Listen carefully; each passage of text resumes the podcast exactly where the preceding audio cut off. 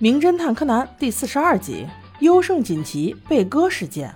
这天是米花高中棒球联赛的日子，就连柯南也被拉了过来，一起来加油。小五郎叔叔就只顾喝他的啤酒，加油一点都不专心。柯南也是闲来无事，他看了一下米花队和对手的差距，这根本就没有加油的必要嘛！人家对方都赢了三两局了，我方还是零零零。原子姐姐更夸张，她竟然是来为对方的小伟加油的。我说原子姐姐，你是不是坐错位置了？此时小伟连打出来了三个好球，柯南发现。原来修好高中的校长都过来加油啊！校长站在场边，与一位年龄大的女士还有小伟三人莫名的眼神交互，这叫人引起了无限遐想。眼神交流之后，校长和那位年长的女士竟都不见了。小伟发现之后，脸色大变，竟然一球不如一球。连续让米花高中得了四分，甚至打第五球的时候，人竟然失踪了。此时，修好高中的另外一位主头，名叫江腾的同学，想来申请替小伟打完后面的比赛，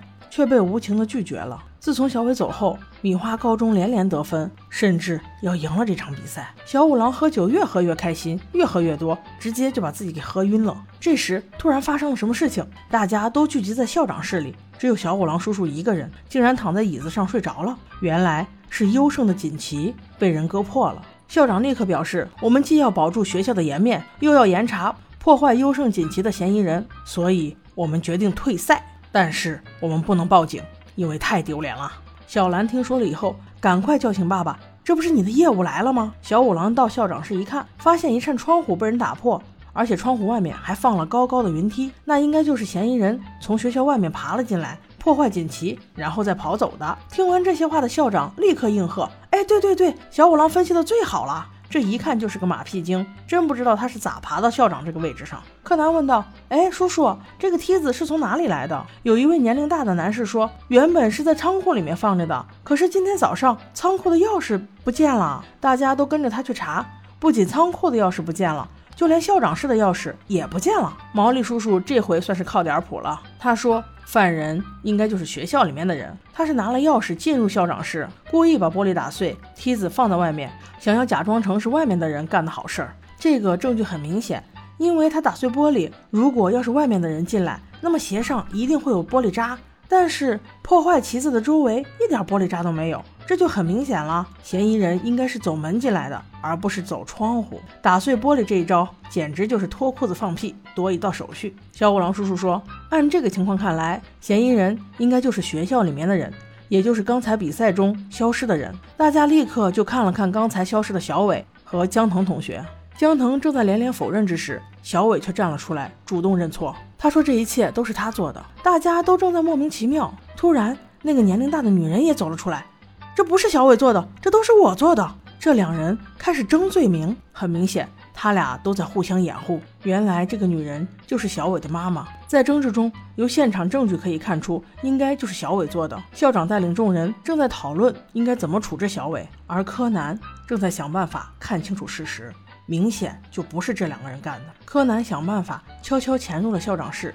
他要仔细看一看那个被毁掉的锦旗，那肯定是看出了些门道的。于是他把小五郎叔叔单独叫到校长室，把他又弄晕了。再用小五郎叔叔的声音，用广播把大家又召集到了校长室来，开始了精彩的推理。校长刚一见到毛利小五郎，立刻就说：“小五郎先生，今天您的工作已经结束，我会尽快给您结账，您先走吧。”这把校长给急的，我怎么隐隐觉得嫌疑人应该就是他呢？小五郎已经沉睡。此时，柯南说：“校长，校长，你别急，我还没拿到钱，我都不急，你急什么？我现在就要告诉大家，凶手根本就不是小伟，而是另有其人。小兰，你把锦旗拉开，大家看，这些切口全部都是从左上方向右下方切的，这明显是惯用左手的人才能做的案，而且切口的高度是从旗子中部才割下来，这就说明嫌疑人的个子应该不高，我比划过了，应该在一米六五左右，所以。”在场的各位，谁那个时候有时间，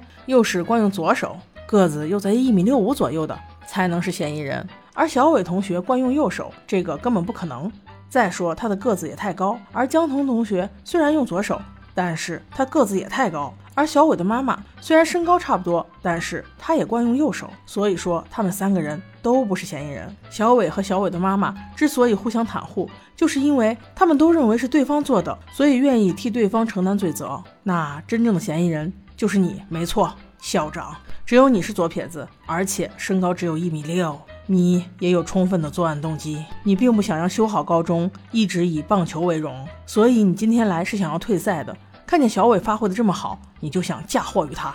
我知道，校长，你是想走学习路线，再培养几个像你这样的名人，对吗？说实话，这集虽然播完了，但是我始终觉得这一集的剧情吧，有点扯淡。我们期待下一集吧。